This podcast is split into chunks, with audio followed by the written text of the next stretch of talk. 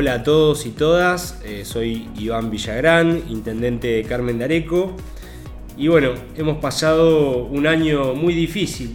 Como sociedad estamos dando una batalla que jamás hubiéramos pensado. Con la vacuna tan cerca debemos tener más cuidado que nunca. Ahora es donde más unidos debemos estar. Y fijar las bases para que el 2021 sea un año en el que el sol pueda salir para todos y para todas.